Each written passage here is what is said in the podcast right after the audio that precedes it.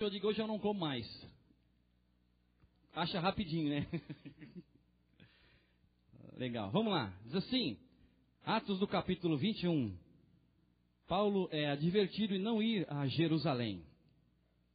E assim aconteceu que, separando-nos deles, navegamos e, correndo em direitura, chegamos a Cós. E no dia seguinte a Rhodes e dali a Patara. Achando um navio que seguia para a Fenícia, embarcamos e partimos. E quando avistamos Chipre, deixando-a à esquerda, navegamos a Síria, chegamos a Tiro, pois o navio havia de ser descarregado ali. Havendo achado os discípulos, demorando ali sete dias.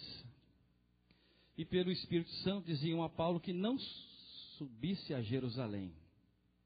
Depois de passarmos ali aqueles dias, saímos e seguindo a nossa viagem, acompanhando todos nós com suas mulheres e seus filhos até fora da cidade.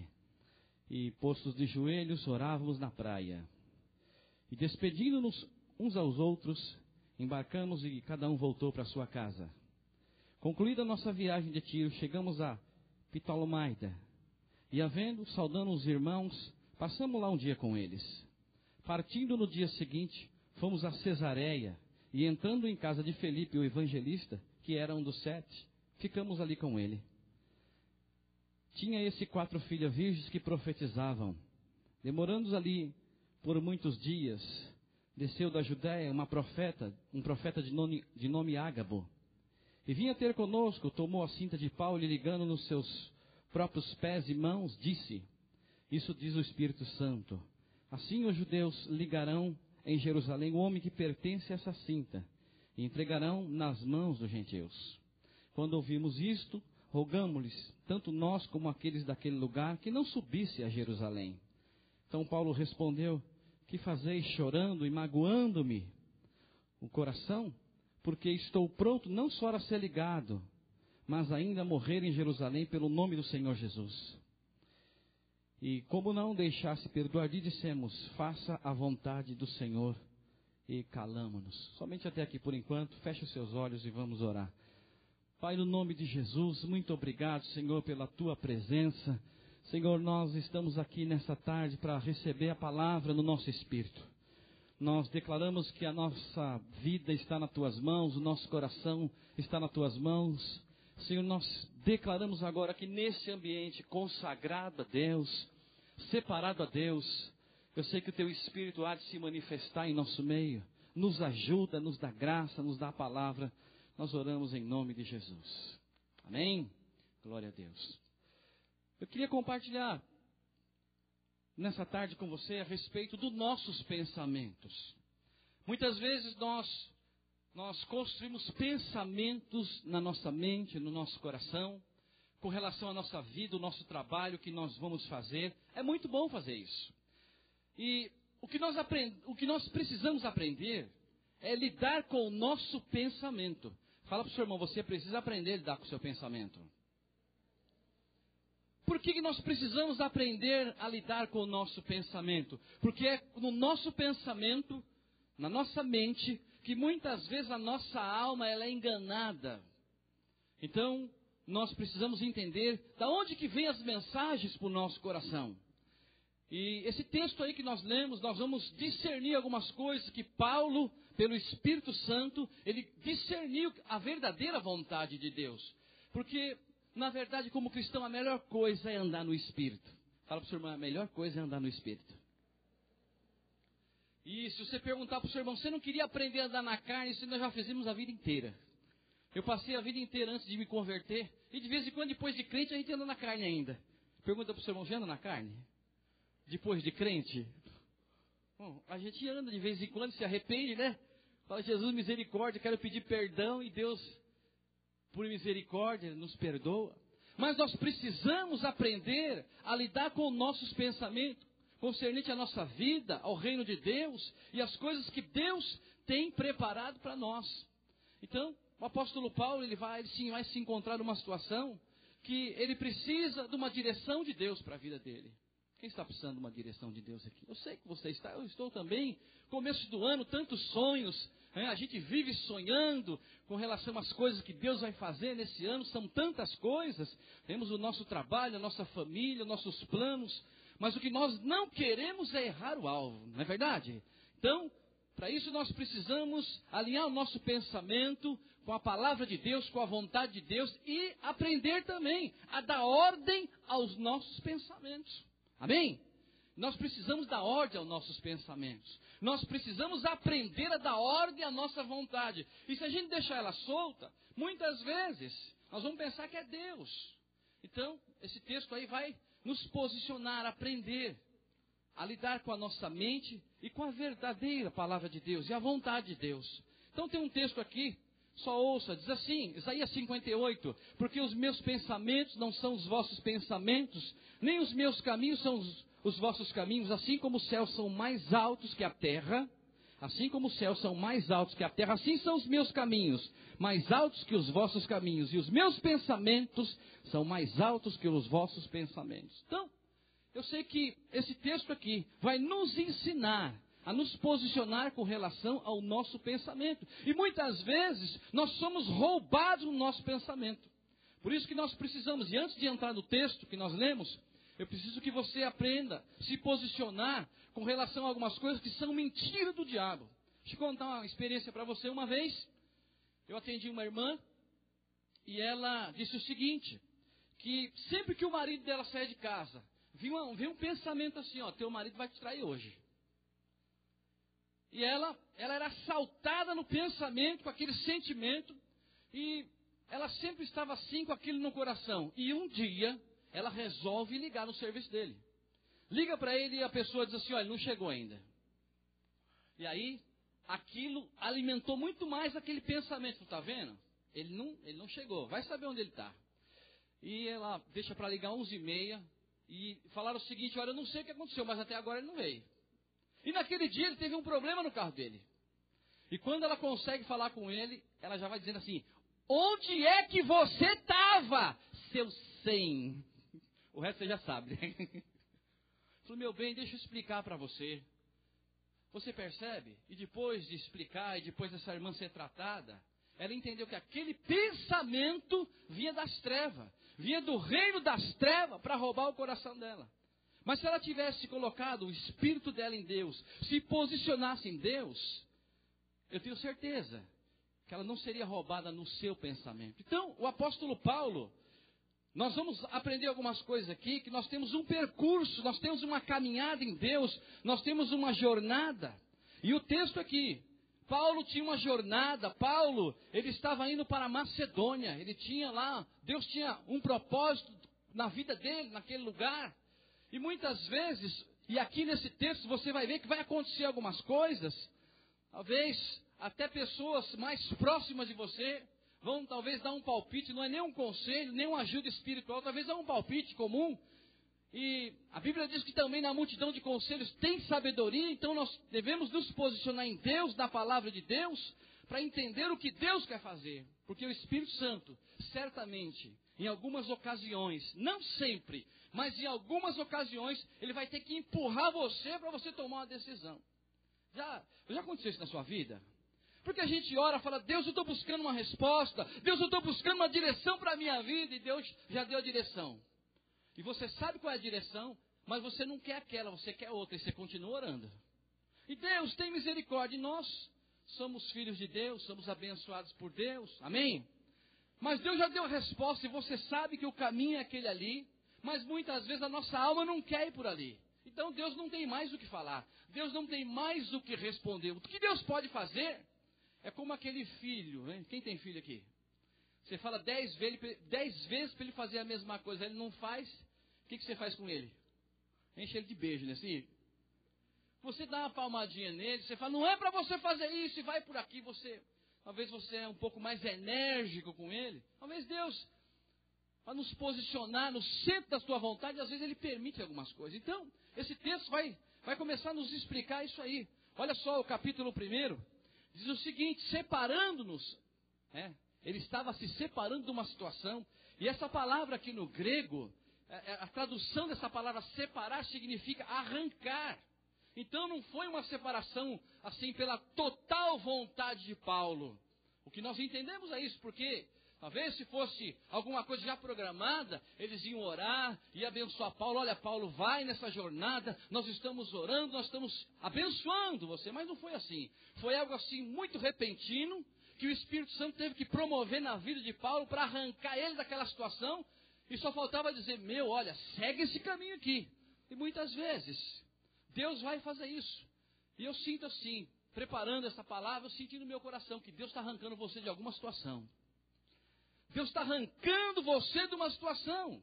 E você vai ter que abrir os seus olhos e falar: Espírito Santo, e ouça e associe isso com o que você está passando e decida na sua vida o que é que Deus quer fazer. Eu comecei a perceber na minha vida que muitas vezes Deus vai ter que nos arrancar de uma situação porque pela sua vontade ele já falou.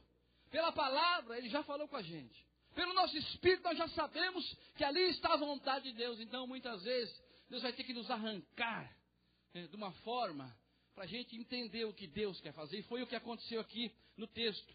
Então foi uma despedida de Paulo ali rápida, difícil, né? Porque ele tinha que cumprir a vontade de Deus. E o Espírito Santo muitas vezes vai nos incomodar a fazer algumas coisas. E dentro da vontade de Deus tem a intervenção divina. Quem está esperando uma intervenção divina aí? E nós precisamos estar ligados com isso. Tem a vontade de Deus, tem a nossa vontade, tem a nossa oração, mas tem a mão de Deus no controle de todas as coisas, eu vou dizer para você. E nem tudo é o diabo. Amém? Porque muitas vezes as pessoas falam, não, pastor, o diabo está me, tá me perseguindo. Eu falo, ele persegue todo mundo. Não é novidade, ele persegue todas as pessoas. Só que é o seguinte, a tua vida está na mão de Deus. Amém? Fala para o seu irmão, a sua vida está na mão de Deus. Até aí você crê nisso? Quem crê nisso diz amém. Então, se a minha vida está na mão de Deus, muitas coisas que acontecem comigo, eu preciso dar uma avaliada. Eu preciso me posicionar na palavra de Deus, na vontade de Deus, na perfeita vontade de Deus. Porque veja bem, olha só o que diz esse texto aqui, em Jó 38, 11. Até que virás e não mais adiante. Em tudo existe uma ação de Deus. Ação de Deus, ação de homens e ação de demônios. Esse texto está dizendo que Deus está falando assim, ó, agora chega. Deus está dizendo: Eu vou colocar um ponto final. Até aqui virás e não mais adiante. Então tem algumas coisas que Deus coloca um ponto final. E eu vou profetizar sobre a tua vida hoje. Tem umas coisas que Deus está colocando um ponto final. Deus está dizendo: Olha, eu vou colocar um ponto final. Porque Deus está falando aqui nesse texto a respeito dos demônios. Então ele persegue, ele tenta destruir a nossa vida, perseguidor da nossa alma, acusador dos irmãos de dia e de noite. Mas o texto aqui diz o seguinte: até aqui virás e não mais adiante. Então, Deus está dizendo: olha, eu estou colocando um ponto final em algumas coisas por conta da ação do inimigo. Então, no verso 3, o texto aqui diz que o navio, ele parou em Tiro ele foi para uma cidade chamada Tiro, e eu começo a ver aqui que nada acontece sem a permissão de Deus. Amém? Nada acontece pela nossa vontade ou vontade do homem, tem a vontade de Deus, nada acontece por acaso. O navio, ele iria parar nessa cidade, ele ia fazer uma descarga, ia descarregar algo naquele lugar. E sabe quem estava lá dentro? Fala para o seu irmão, sabe quem estava dentro do navio? Paulo estava ali. E ele tinha uma mercadoria também. Fala para o seu irmão, Paulo tinha uma mercadoria. Fala mercadoria espiritual. Mercadoria do reino. Ele tinha uma mercadoria do reino também para entregar para algumas pessoas. Então Paulo era um homem, ele estava empenhado com Deus, com a palavra de Deus, com as coisas de Deus.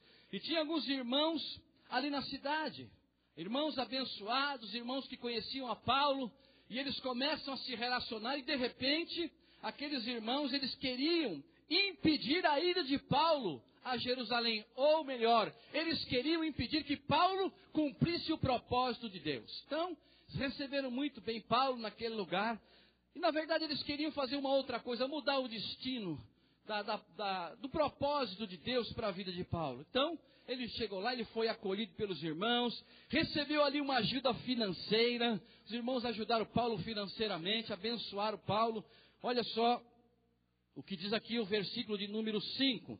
Depois de passarmos ali aqueles dias, saímos, seguimos a nossa viagem, acompanhando todos, com as suas mulheres e seus filhos até a praia. Então, a igreja inteira ali. Ali tinha uma igreja representada. Todos os irmãos estavam juntos com as esposas, com os filhos, e eles estavam ali orando, abençoando Paulo, abençoando aquela jornada dele. Ele já tinha decidido, então ele não permitiu que a alma dos irmãos convencesse ele mudar o trajeto de Deus. E os irmãos não vai não, Paulo, fica aqui, vamos dar uma oferta para você, nós vamos te ajudar, abre uma igreja aqui. Abre uma igreja, quebra um núcleo aqui. Ele falou: Olha, não dá para mim fazer isso. Eu não posso fazer isso. Não é que ele não queria, é que a vontade de Deus para a vida dele era outra. E a ansiedade no coração daqueles irmãos não foi o suficiente para convencer a Paulo a fazer o que não era para fazer. Você conhece alguém ansioso? Pergunta para o seu irmão. Na outra igreja. Às vezes, né, nós cristãos somos tomados de uma ansiedade tão grande na nossa vida e vem ansiedade no trabalho, e vem ansiedade na família, e vem ansiedade até para corrigir os filhos. Porque às vezes você fala assim, hoje eu vou dar uma surra nesse menino. Já, viu? já falou isso? Quem já falou isso? Eu já falei isso esses dias, eu tenho um filho de 20 anos. É verdade, cadê o Rafa? Deve estar por aí. E no fim, sabe o que Deus faz? Falou assim, você é ansioso demais. Porque às vezes uma coisinha assim, a gente quer fazer um negócio desse tamanho, né? Aí vem a ansiedade, você fala, não, mas eu tenho que fazer. E Deus fala, calma um pouquinho sossega a tua alma, espera. Então eu vi aqui nesse texto, nessa parte, que os irmãos, com muita boa vontade, queria que Paulo ficasse ali. Sabe, levou as mulheres, levou até as crianças tentar para convencer. Tchau, Paulo, fica com nós aqui. É, usar as crianças, mas Paulo, ele estava definido. Quem está definido com Deus aqui? Nós precisamos, sabe, deixar o nosso coração ser visitado por Deus, independente das circunstâncias. Nós estamos aqui para cumprir o propósito de Deus. Deixa eu dizer um negócio para você. Deus tem um propósito na sua vida. Deus tem um propósito. Agora, eu vou dizer assim: que muitas vezes coisas boas vão acontecer, sabe para quê? Para roubar o propósito de Deus na nossa vida. Porque o que rouba o propósito de Deus na nossa vida não são coisas ruins, são coisas boas. Aparentemente, coisas boas. Então, nós precisamos nos posicionar em Deus e nos definir. Você vê, nós estamos em janeiro. Fala para o seu irmão, nós estamos em janeiro. Fala para ele, você vai trabalhar muito para Jesus esse ano? Quem vai trabalhar para Jesus aqui esse ano? Eu também, nós estamos fechados disso. Nós queremos trabalhar muito para Deus. Nós queremos é colocar o nosso coração em Deus e sabemos que nós temos um propósito em Deus. E vamos fazer muitas coisas. Amém? Então Paulo estava definido do seu coração e ele vai fazer o seguinte, ele vai ele vai saber uma coisa. Aonde Paulo passava, as portas se abriam para ele. Eu quero dizer para você, por onde você passar, as portas vão ficar abertas. Paulo parou naquele lugar e vem oferta, e vem os irmãos abençoando. É, eles só, Paulo só não fez o que eles queriam, mas Paulo, um homem muito sábio, falava grego, falava é, vários idiomas, mas tinha sabedoria, tinha entendimento para andar com os simples também. Mas ele, aonde ele passava, aonde ele colocava os seus pés, as portas se abriam. É isso que vai acontecer com você em 2006. Onde você colocar os seus pés, Deus vai abrir as portas para você. Fala para o seu irmão, as portas estão abertas para você. E onde Paulo passava, as portas se abriam. Amém? Ele tocava as pessoas, ele tinha, ele tinha assim da parte de Deus uma unção. Pessoas eram curadas, transformadas, ele tinha unção de ensinar. Glória a Deus por isso. Então, Deus prepara alguns encontros, algumas oportunidades, gente para nos servir. Nós estamos aqui para servir a Deus, mas nós estamos aqui para servir os irmãos também. Quem está aqui para servir os irmãos? Meu querido, uma vez eu estava, muitos anos atrás, aqui um pastor me procurar, e ele falou assim: Eu estou sentindo pelo Espírito, né, de vir para essa igreja, e eu estou aqui só para servir a Deus. Eu falei: Não serve, irmão. Você não serve. Seu caso é grave. Ele veio querer me impressionar com tanta espiritualidade. Falou: Você tem que servir a Deus, mas tem que servir a mim também e os irmãos. E ele não votou mais. Porque nós estamos aqui para servir a Deus, mas nossos irmãos também. E esse texto aqui conta que Paulo, ele vai encontrar alguém que estava disposto a ajudá-lo. Olha só, de repente Paulo encontra com Felipe, aquele um dos sete, sabe? Felipe, ele abriu a sua casa, como abriu o seu coração. Felipe foi anfitrião de Paulo ali naquela situação. Ele abriu a casa e abriu o coração. Fala para o seu irmão, tem que abrir a casa. E junto com a casa, o coração. Fala para o seu irmão, nessa ocasião, Felipe fez as duas coisas. Quem é anfitrião aqui, levanta a mão. Eu quero abençoar vocês. Eu quero dizer que o reino de Deus acontece ali em quinta, sábado e o dia que você abre a sua casa. Baixa a mão. E quem está com vontade de ser anfitrião? Quem está com vontade? Pode levantar a tua mão. Quem não é, mas está com vontade. Eu quero profetizar que nesse ano de 2006, aonde você colocar tuas mãos e os teus pés, por causa dessa decisão de ser anfitrião, as portas vão se abrir em nome de Jesus. Amém? Eu sou anfitrião, na minha casa tem um grupo lá. E glória a Deus por essa rica oportunidade que eu estou lá em casa, às vezes, e estou vendo a turma só cair no fogo lá embaixo orando. Isso traz alegria para o meu coração. Então, você que não é anfitrião, olha, pense nisso. Fala, Deus, eu quero eu quero ser anfitrião. E Felipe chamou Paulo e falou: De jeito nenhum, Paulo, vai ficar na minha casa ali e ficar com alegria. Mas ele abriu a casa com uma alegria tão grande, e isso faz a diferença. Então, Felipe, o instrumento de Deus. E Paulo falou o seguinte: Bom, a coisa que está muito boa, vou ficar aqui um tempo. Olha só o verso 10. Demorando ali uns muitos dias, desceu a Judéia. Então, na verdade, ele ficou ali dez dias na casa de Filipe, uma semana e mais três dias ali, só contando as bênçãos, se alegrando no que Deus né, estava fazendo naquele lugar. Então, ele demorou ali dez dias, a Bíblia diz alguns dias, porque Paulo estava ali compartilhando o que Deus iria fazer na sua vida. Mas vai acontecer um fato aqui. Já tinha acontecido antes, os irmãos tinham despedido na praia, pedi para ele ficar, ele falou: não posso ficar aqui. Eu tenho um propósito. E muitas vezes alguém vai querer que você mude o propósito de Deus para a sua vida. Eu digo para você, não deixa nada roubar o propósito de Deus na sua vida. Amém? Então, olha só o que acontece aqui agora. Paulo vai, ele vai, ele vai receber uma palavra de Deus. Deus vai enviar um profeta não para proibir que ele vá a Jerusalém, para mostrar para Paulo, olha, você é um cara que eu posso contar com você. Ele ia sofrer ali, ele ia passar as dificuldades ali, ele ia passar problema em Jerusalém. Mas alguém vai mostrar para ele, alguém vai profetizar para ele, não para mudar a vontade de Deus. E mesmo assim, apareceram algumas pessoas ali entendendo que aquela palavra é para mudar a vontade de Deus na vida dele. Não, não é. Olha só o versículo 12. Quando ouvimos isto, aquela palavra, Verso 12: Quando ouvimos isso, rogamos tanto nós como aqueles daquele lugar que não fosse a Jerusalém. E verso 13: Paulo respondeu: Que fazeis, irmãos, chorando e magoando-me o coração? Porque eu estou pronto não só para ser ligado, mas para morrer em Jerusalém pelo nome do Senhor. Sabe, ele, ele tinha convicção, ele ouviu aquela palavra. Os irmãos suplicaram para ele: Olha, não vai para Jerusalém, fica aqui com a gente. Mas Paulo, eles tinham sim uma convicção no coração que a vontade de Deus, a verdadeira e a boa e a perfeita vontade de Deus, ia se cumprir na vida dele. Eu quero dizer para você, meu querido, você que está me ouvindo aqui, Deus vai cumprir a vontade dele na tua vida. Sabe, muitas vezes nós não temos assim todo o entendimento do que Deus está fazendo.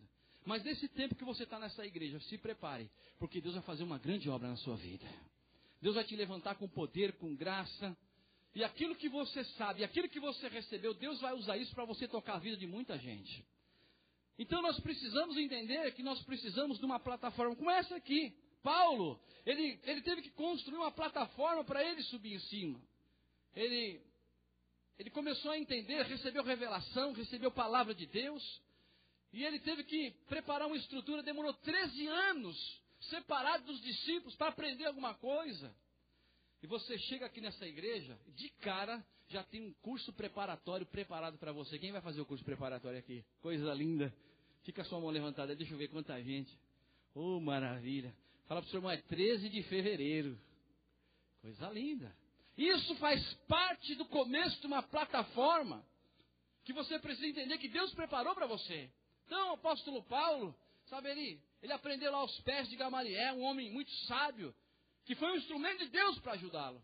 Eu quero dizer para você, tem uma plataforma preparada para você subir. Amém? Estou falando para a igreja, sou igreja de líderes. Amém? Amém, Aldão? Você vai subir, você vai voar, cara. Nós estamos aqui para voar em Deus. E Deus prepara uma plataforma, essa igreja tem muitos líderes, e a alegria do meu coração é quando eu vou num grupo e eu vejo um líder detonando lá, pregando assim com, com autoridade. E, e, sabe o que aconteceu esses dias? Eu fui num, num grupo, e é um sobrado. E eu vi um irmão pregando com tanto fervor lá, eu pensei assim, falei, meu Deus, já chamaram gente de fora para pregar aí. E eu encostei assim, ouvi o irmão trazendo uma palavra, eu não nem conhecia a voz dele, porque até, o, até a voz dele o Espírito Santo mudou. Quando eu entrei na sala, tomei um susto. E aí que o irmão me viu, é que ele pregou mais ainda. Sabe o que é isso? Eu vou te falar, eu fico feliz com isso. Eu fico alegre quando Deus levanta as pessoas dessa igreja aqui. Sabe por quê? Porque isso traz uma convicção no nosso coração, nós estamos no caminho certo. E eu quero dizer para você, se prepara. Porque nesse ano de 2006 você vai ganhar muita gente para Jesus. Você vai pregar muito nos encontros. Você vai pregar muito no discipulado, na igreja, na célula. Não abra mão disso. Esse é o propósito de Deus para a nossa vida. Fala, Deus, olha, me coloca nessa também. Procura lá o seu pastor de rede. Fala, eu quero me envolver, eu quero fazer mais. Eu quero me envolver no discipulado. E em breve nós vamos ter três discipulados aqui. Terça, sexta, sábado, domingo. Então tem. Quem não fez o discipulado aqui ainda? Levanta a mão aí. Em breve nós vamos anunciar. Não vai ter jeito como ficar fora dessa. Eu quero que você aproveite isso também. Amém? Então, o apóstolo Paulo, um homem de Deus, ele sabia do que Deus tinha para a vida dele. Então, ele sabia que o propósito de Deus teria que ser cumprido na vida dele. E a alma daquelas pessoas tinha que ser tratada. Sabe? Eles queriam mudar a vontade de Deus na vida de Paulo. Depois que a alma dos irmãos foram tratada, é assim, às vezes a nossa alma anda solta, precisa ser tratada. Pergunta baixinho para o seu irmão, tem alguma área aí que precisa ser tratada? Porque muitas vezes a gente quer ser legal com o irmão, ah, irmão, não faz isso não, nós te amamos. Som. Mas faz por uma ligação de alma, isso não é bom. Mas quando nós estamos dispostos a ir com o irmão, porque sabemos que ali tem um propósito de Deus, isso é sadio. Relacionamento sadio transforma a nossa vida. Mas aquelas ligações de alma, isso faz mal. E aí, olha só, esses irmãos que queriam convencer a Paulo a não ir, olha só o verso de número 14. E como não deixasse persuadir, dissemos: faça a vontade do Senhor e calamos-nos. Então eles se calaram eles falaram o seguinte: olha, vamos deixar Deus fazer o que Ele tem que fazer, vamos deixar o Senhor fazer a sua vontade, vamos deixar de persuadir o irmão em tentar fazer a nossa vontade, não a vontade de Deus. E aí é o seguinte: eles desistiram de ficar chorando. Se você chora demais, eu não digo assim que não é para chorar. Jesus chorou também. Mas tem gente que chora demais. Você quem conhece as carpideiras? Quem sabe o que é carpideira? Carpideira é uma profissão. As carpideiras em Jerusalém, elas ganhavam para chorar. Elas não queriam saber quem morreu, elas queriam chorar. E rendiam uma graninha para elas. Então esses irmãos, Paulo falou, ô, oh, para de choradeira aí, vocês, me, vocês querem me deixar magoado? E eles, sabe, de repente caiu a ficha. E eles pararam daquela choradeira da alma, aquele negócio de ficar reclamando. E aí eles começam a receber o entendimento do Espírito, desistiram de chorar, falou, vamos para Jerusalém correr risco também. Vamos entrar nesse barco. Sabe o que, que o que eles perceberam? Que eles não estavam ali para ver o que ia dar. Eles estavam ali naquele propósito para o que deve é. Quem que está aqui para o que deve é? Amém. Pode aplaudir Jesus se você está aqui para o que deve é. Nós estamos aqui para o que deve é. É por isso que nós somos uma igreja que avança, que cresce. Amém? Que toca a vida das pessoas. Esses dias, eu fui no hospital fazer uma visita. E uma irmã eu nem conheço a irmã. Oi, pastor. Eu fico até com vergonha de perguntar ao grupo, porque às vezes não conhece a pessoa. Eu falei assim, ó, fui no encontro. E ela falou assim, olha, Deus transformou a minha vida. E aí, você olha, tanta gente. Eu digo isso para você que líder, você não sabe, mas já tocou a vida de muita gente que foi no encontro. Pode ser que essas pessoas não estejam aqui. Mas um dia, quando você estiver lá no céu, porque lá vai ter uma fila, sabia? E alguém vai tocar no teu ombro assim do lado, e você fala assim, valeu aí, cara. Você fala, eu não te conheço. Falou, mas naquele dia no encontro lá, você lembra que você pregou para mim, você orou comigo? Eu estava indo para o inferno, mas você arrancou eu de lá. Eu digo para você, tem muita coisa que você fez está em Deus. Tem muitas coisas que nós já fizemos, está lá diante do memorial de Deus. Mas por quê? Porque nós não vamos deixar de forma nenhuma o propósito de Deus se perder na nossa vida. E Paulo, ele vai fazer o seguinte: aqueles irmãos desistem de chorar, eles vão para Jerusalém correr risco. Eles entram num barco para correr risco. Todo mundo está junto, correr perigo junto, mas ser abençoado junto, sabendo que ninguém corre perigo. Na verdade, nós estamos guardados em Deus, nós estamos na mão de Deus. E eles se prepararam para acompanhar Paulo também. Olha o verso 15: Depois desses dias, havendo feito os preparativos, fomos subir para Jerusalém. Agora aquela turma que estava chorando, estava reclamando, falou: Meu, vamos subir para Jerusalém também, vamos junto nessa. Eles mudaram o coração, mudaram o sentimento, e eles falaram: Não, nós não temos que ficar chorando, nós temos que avançar. Fala para o seu irmão: Você tem que avançar. Então nós somos chamados para avançar, para crescer, para buscar o Senhor. E foi isso que eles fizeram ali, começaram a buscar Deus. E o propósito de Deus, ele vai ser cumprido na vida de Paulo. Olha só, no capítulo 23, do verso 11, diz assim: Na noite seguinte apresentou-se o Senhor e disse: Tem bom ânimo, como testemunho de mim em Jerusalém, assim importa que des também em Roma. Então, Deus falou com Paulo, Deus aparece para ele, Deus fala assim: Olha, o que importa o que importa é que você testemunhe de mim. E sabe o que Paulo fez? Depois, se você pode ler o capítulo de número 22 inteiro, Paulo ele vai testemunhar do Senhor o que Deus fez na vida dele. Ele começa a falar nesse texto que ele vai, ele encontra o Senhor no caminho de Damasco, e ele começa a falar com o Senhor: Olha, eu, eu era terrível, eu, eu, eu permiti a morte de Estevão, mas Deus fala a mesma coisa: o que importa é que você testemunhe de mim em Jerusalém. Sabe o que fala isso? Fala para o seu irmão, você não era bonzinho coisa nenhuma. Nem eu.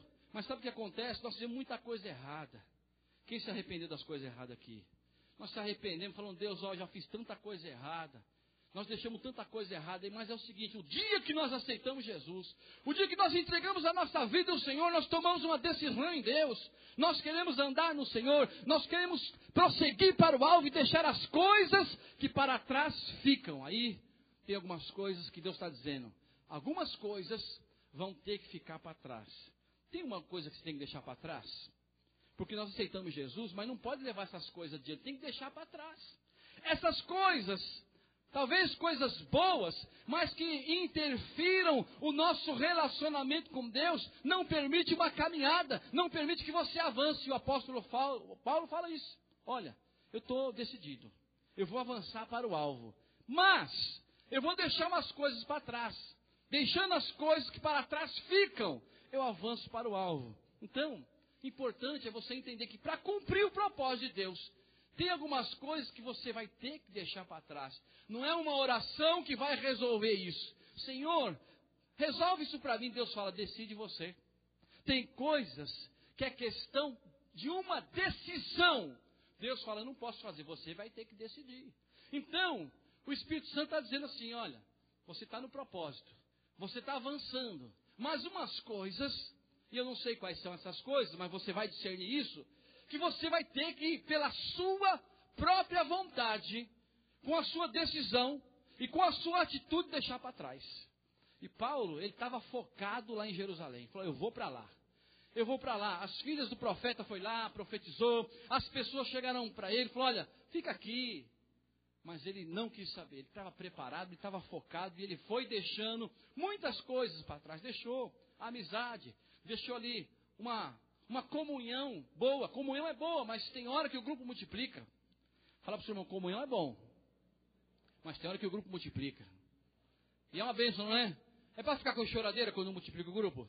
Ai, vai multiplicar agora. Ai, não. Glória a Deus que tem um irmão que vai, né? Vai cumprir o propósito. Eu fico imaginando isso aqui. Deus estava preparando uma trajetória para aqueles irmãos. Mas no coração de Paulo, ele estava focado, ele estava definido. E eu fico pensando que muitas vezes tem algumas coisas na nossa vida, na nossa vida profissional, na nossa vida sentimental, que você não deixa para trás. Ou se não, não deixa de resolver e vai seguir no caminho. Aí também não acontece nada, porque se tem que resolver, resolve. Fala para o seu irmão, se tem que resolver, resolve. Então, nós somos livres em Deus. Nós somos chamados para cumprir o propósito de Deus, mas nós estamos estar livres. Então o apóstolo Paulo ele recebe esse entendimento da palavra de Deus para a vida dele. E é o seguinte: tem muitas coisas boas que não têm propósito. Você pode fazer muita coisa boa sem propósito. Eu estava ministrando a semana passada. E eu estava mostrando que Abraão, ele recebe o chamado de Deus, um homem abençoado, um homem próspero, aonde ele pisava, pisava junto à prosperidade na vida dele, porque Deus tinha liberado uma palavra de prosperidade sobre a vida dele. E Deus diz o seguinte: olha, você vai sair dessa cidade, né, chama ele de Ur, fala, você vai lá para Canaã, mais ou menos uns 600 quilômetros de distância. Não era muito longe, uma distância como daqui no Rio de Janeiro. Falou, é ali que eu vou cumprir o propósito na sua vida. E ele tinha uma opção: ou ele ia pelo deserto, ou ele ia pelas margens do rio Tigre. Acho que ele imaginou o seguinte: ó, se eu for pelo deserto aqui, e Deus não tinha falado nada para ele. Só que Deus tinha falado: eu quero que você vá para Canaã. Fala para o seu irmão: o destino dele era Canaã. Mas sabe o que ele faz? Ele vai fazer o seguinte: ele vai margeando o rio Tigre, e ele tinha levado muita gente com ele. Deus não tinha mandado ele deixar a sua casa, deixar o seu pai, a sua mãe. Na verdade, Deus estava dizendo: oh, tem, tem coisa que te embaraça aí. E como Deus é onisciente, ele sabe de tudo, ele manda Paulo ir para Canaã. Sabe o que ele faz? Ele vai parar numa cidade que chama Arã. E quando ele chega nessa cidade, sabe o que Deus faz? E eu entendo que Deus não volta atrás com a sua palavra. Ele começa a enriquecer ali. Já era rico, começa a ganhar dinheiro, troca gado por ouro. E ele estava sendo abençoado ali. Mas sabe o que acontece? Dentro daquela, daquela cidade que Deus não mandou ele ir, Deus falou: vai para Canaã. Deus abençoou esse homem tanto. Ele ganhou tanto dinheiro ali. Só que tem uma coisa naquele tempo que ele teve ali, nenhuma vez Deus apareceu para ele, Deus nem falou com ele. E que adianta ganhar tanta coisa? E que adianta ter dinheiro? Ter tanto dinheiro, ter recursos, ter muita grana, mas não ter a presença de Deus. E ele estava ali. E o pai dele estava lá, com 205 anos ali. O pai dele morre e cai a ficha. E ele falou: Bom, eu tinha que ir para Canaã. Gastou tempo com nada. Nós temos que orar, sabe para quê? Para a gente não perder o nosso tempo. Amém? Ele perdeu tempo ali, gastou tempo com nada, perdeu o propósito de Deus. Talvez fosse Paulo no lugar dele, falou: ó, nem vou parar aqui, eu vou lá para Canaã, meu destino é Canaã. Mas ele para ali, fica um tempo ali. A Bíblia diz que ele, ele, ele constrói ali uma residência e começa a negociar com as pessoas. E se alguém olhasse para ele e falasse: esse cara é de Deus, hein? Ó, Deus abençoando, ganha dinheiro e, e abençoado. Sabe por quê?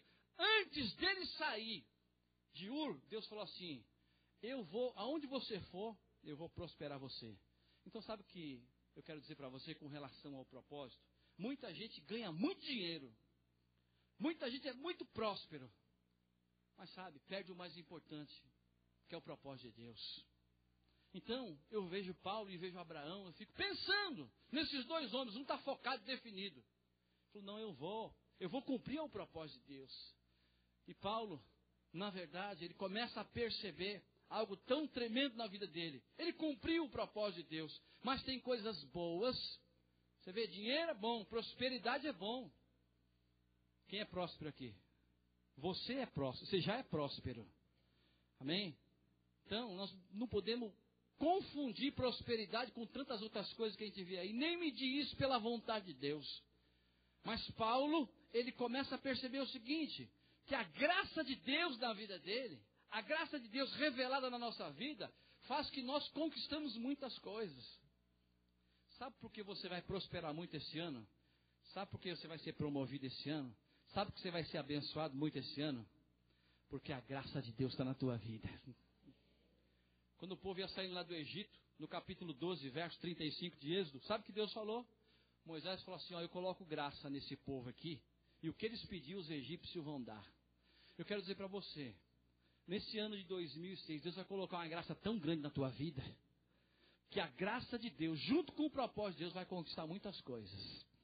E você vai olhar e falar: Deus, conquistei as coisas e não perdi o propósito. Porque conquistar as coisas, ganhar muito dinheiro e perder o propósito, eu acho que nós vamos fazer que nem Abraão naquela cidade.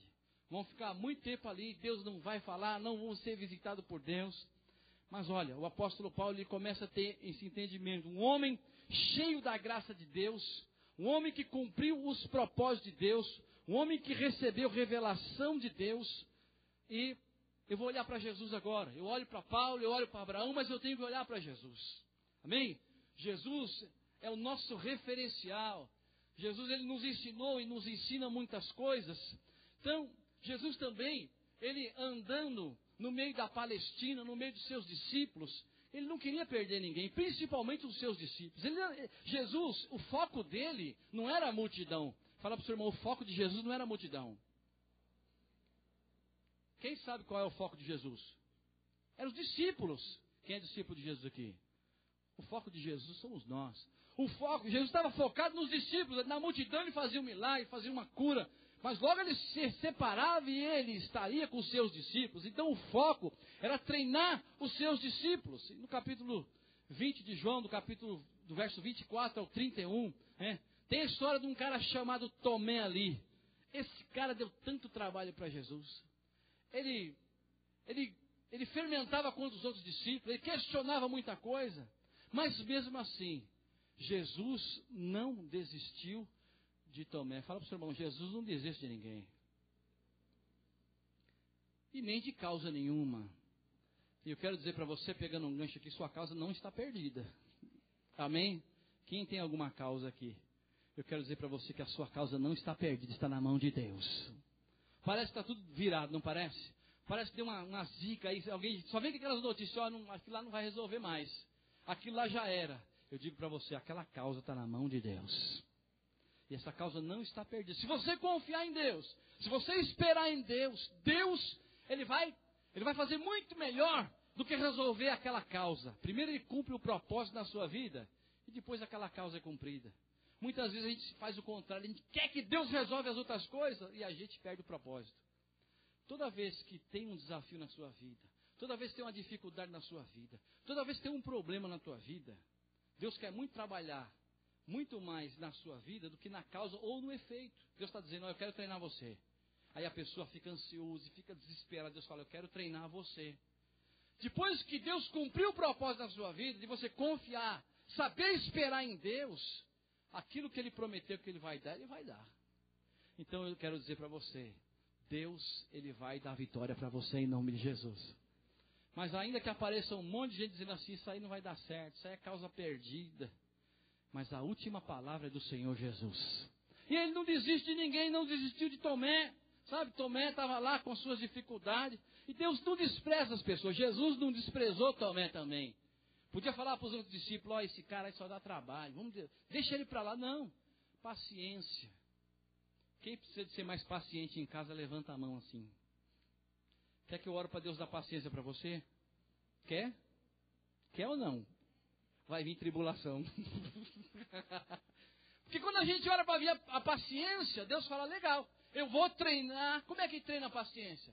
É vindo alguma coisa que você precisa vencer. E é a tribulação, a dificuldade. Deixa eu perguntar de novo, quem que a gente ora para isso? Ninguém mais levantou a mão. Mas é verdade. Mas a gente, quando está em Deus, fala, Deus, olha, eu, eu, quero ser mais paciente. Eu quero passar né, nessa prova. Por quê? Porque normalmente a gente reage sempre da mesma forma. A gente se pega e fala, ah, eu não vou ser mais assim, mas você reage diferente. É por isso que eu comecei a ministração dizendo que a melhor coisa é andar no Espírito. E quando a gente anda no Espírito, a gente vence todas as coisas. É. Depois você dá uma olhada lá no livro de Gálatas, os frutos do Espírito tem tanta coisa, paz, mansidão, domínio próprio. E você ouve as coisas e fala, eu não vou fazer nada. Eu vou descansar, eu vou esperar em Deus. Uma vez eu atendi um irmão, e ele falou assim: Eu odeio mentira. Eu falei: Eu também não, eu não tenho dificuldade, eu não, não concordo, mas não preciso odiar mentira. Porque toda vez que alguém falava uma mentira a respeito dele, ele ficava mal. Eu falei: oh, Você quer um conselho para você ser curado? Quando alguém fala alguma coisa ao seu respeito, se não for verdade, fique em paz, irmão. Entrega na mão de Deus e descansa. E se for verdade, se arrepende, vai lá e pede perdão. Então, não tem, é fácil resolver a coisa. Não precisa andar nem ansioso, nem se desgastar. Porque é tão simples de resolver a coisa. Ah, então falaram algo. Ah, pastor, nem tudo é verdade. Se arrepende de uma vez com tudo. Né? Se foi verdade, a metade verdade. Não, vai lá e fala, ó, eu promovi tudo isso aí. E descansa. E, come, e segue a sua jornada em paz. Então nós precisamos entender isso. Então, Jesus também trabalha com Tomé. Eu imagino que Tomé, assim, ele no ministério de Jesus, ele olhou para ele com tanta misericórdia. Mas Deus não desistiu de amar a Tomé. Tomé era um homem cheio de defeito. Fala para o seu irmão, Tomé tinha muito defeito. Agora pergunta baixinho para o seu irmão, você tem defeito? E sabe para quem Jesus aparece? Fala para o seu irmão, pergunta, sabe para quem Jesus apareceu? Para um homem cheio de defeito. Para mim, por exemplo, né? talvez para você. Jesus apareceu para aquele homem cheio de defeito, complicado, cheio de problema, para mostrar para ele que Jesus, através da paciência, do amor e da graça, talvez como ele teve com Paulo. Paulo que fez tanta coisa. Paulo chegou para Jesus na sua oração e falou: Olha, eu, eu permiti apedrejar Estevão. Eles não vão acreditar em mim. Eles não vão confiar na minha palavra. Jesus falou: O que importa é que você vai para Jerusalém. Então ele não precisava falar dele. O importante é a gente não falar da gente. É falar do Senhor. Falar do que ele fez na nossa vida. Então, mesmo o homem cheio de defeito, agora só, o inverso de Abraão. Estava lá na cidade de Arã e Deus não apareceu nenhuma vez para ele. Talvez, porque acho que, não sei se tinha geladeira naquele tempo, ele abriu a geladeira e falou, Sara, pega um dadoninho para Isaac aí. Eita, todo tipo, pega a carne aí, pega. Porque quando a coisa está muito boa, né, e está boa demais assim, não sente falta de nada. Eu falo por mim, eu andei muito tempo no deserto. Eu posso dar uma aula de deserto aqui na igreja para você. Eu já passei muito tempo no deserto. Assim, buscando uma direção de Deus para minha vida. Quem já passou no deserto aqui? Deserto é coisa linda. A gente fica assim tão espiritual. é verdade. A gente vai para o deserto. Mas quando a coisa está boa demais assim, a gente, sabe, passa de lado. Que nem diz outro, passa batido. Eu não vou orar para mim voltar para o deserto, mas eu sei que lá Sabe, é um tratamento. E volta e meia a gente se encontra numa situação dessa. E aí, a gente encontra com a misericórdia de Deus, com o amor de Deus, com a paciência de Deus, às vezes com o irmão, ou às vezes na nossa casa. Tem alguém na sua casa que você não tem muita paciência? Não, né? Tá tudo bem lá, não tem? Mas às vezes vai aparecer alguém na sua casa e você fala, eu não topo esse meu irmão. Esse cara não é crente, né? Eu vou para o céu, ele não vai, ainda fica me enchendo aí. Mas às vezes Deus está falando, ó, tem paciência. A mesma paciência que Deus teve com a gente, tem que ter com os outros. E Jesus olha para Tomé, um cara cheio de defeito. Né? Olha, Jesus ressuscitou. Mentira, não vi ele. Mas você vai ver, eu quero ver, mas eu quero ver o lado dele e a mão furada ainda, senão também não acredito. Tem umas pessoas que é mais difícil de acreditar. Tem umas pessoas que é muito mais difícil de ser tocado. Mas olha, mesmo assim, Jesus não perdeu né, a esperança de tocar a vida desse homem. Jesus ele entendia as crises de Tomé. Tomé era um homem cheio de crise. Paulo também. Eu imagino quando Paulo estava perseguindo os cristãos e Deus olhando para ele, foi encontrou com ele no Damasco, lá, e Paulo cheio de crise. O cara cheio de crise era Paulo. Tomé é outra pessoa, e posso falar um monte da Bíblia para você. Homem cheio de crise, cheio de problema. E Deus não desistiu. Às vezes dá uma crise em você, fala a verdade. É, dá uma crise lá, você fala, você não conta para ninguém na igreja, claro. E o Pai do Senhor, Pai do Senhor, aleluia. Não é verdade? É porque a gente não quer falar disso. Mas de vez em quando dá umas crises. Uma vez eu atendi uma irmã, ela falou, pastor, eu preciso falar para você que eu, eu, grito demais na minha casa. Mas eu grito, eu, eu não tenho paciência, eu grito com meu marido. Eu falei assim, ah, até o dia, né, que você entender algumas coisas. Falei, mas não tenho paciência. Falei, irmã, Deixa Deus trabalhar na sua vida. Ah, mas eu não consigo. Então, o processo de Deus vai assim: quer mudar outra pessoa? E eu falei, eu preciso mudar esse homem. Eu falei, não, está errado, Deus vai mudar você primeiro. Então a crise vem não para mudar outra pessoa, vem para mudar a gente. O deserto vem não para mudar outra pessoa, para mudar a gente. E Paulo, sabe o que ele faz? Ele aprende isso. Ele experimenta isso em Deus. E Jesus né, estende a mão para Tomé aquele cara todo complicado, e restaura a vida dele. Eu quero dizer para você, Deus vai restaurar muita gente da sua família esse ano. Pessoas que sejam pior do que Tomé, pior do que Paulo. Pessoas que falam, Deus tem propósito na vida desse meu irmão, ele só fala palavrão lá. Ele faz tanta coisa lá. Deus tem um propósito na vida dele. Deus tem um propósito na vida dessa pessoa. Deus vai restaurar essas pessoas. Agora, o que nós temos que fazer? Janeiro, Vamos orar para Deus restaurar essas pessoas, vamos orar para Deus levar no encontro. Né? Eu estou orando, sem brincadeira nenhuma, 23 anos por uma pessoa da minha família. 23 anos. É muito tempo. Mas por mim, horário 18 para me converter. Acho que eu estou pagando a conta agora, com juro. O meu irmão é pastor, ele falava assim, ele ia na minha casa, ele falava assim, eu estou jejuando para você. Eu falei, que isso? Não estou jejuando para você se converter. Eu falei, você vai morrer de fome, que eu nunca vou ser crente. e a igreja era em frente à casa da minha mãe. E ele começava a orar e eu falava assim, meu irmão, olha o doido batendo palma lá na igreja, ó. E estava lá, é a igreja da frente. E assim, tinha dia que parece que dava um negócio na igreja, ela quis até às 10 e meia, 11 horas, aí eu ficava com, falei, ô, então, aí eu ligava pro meu irmão, pô, até 9 e meia só, 10 horas, assim, e eu arrumava confusão com os vizinhos para ir colocar os vizinhos contra a igreja, sabia? Eu fazia isso. eu fazia isso. Eu, ele chegava lá na casa da minha mãe para tomar um cafezinho às 11 horas, eu falava assim, ó, vocês foram até 10 e meia hoje, hein? os vizinhos estão querendo ir na polícia, hein? E eu vou junto com eles. E ele falava assim, ah, você percebeu a hora que terminou o culto, né?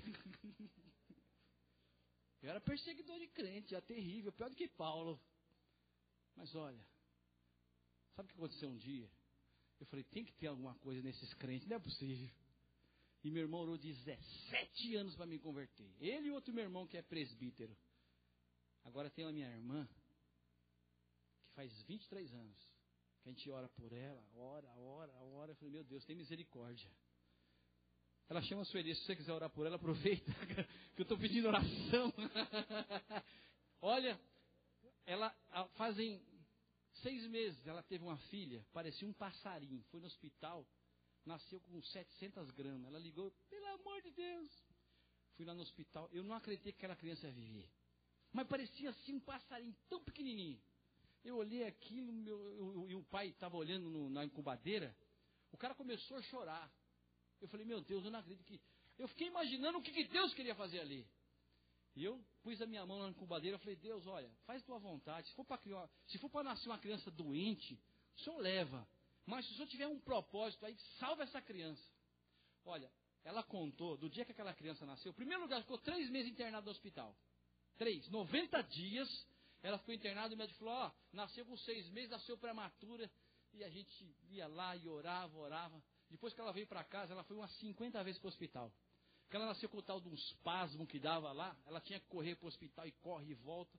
Até que um dia ela me ligou, o médico falou assim, oh, acho que de hoje essa criança não passa. Ela me ligou, era 6 horas da tarde, eu fui lá com a Valéria, nós fomos no hospital, a criança dando um surto lá. Eu falei, Deus, tem misericórdia dessa criança. Senhor, o senhor não levou naquele dia? Bugai agora, né? Já está, cresceu um pouquinho, né? Estava com 1,2 kg. E esses dias, eu vi a menina, está com 5 quilos.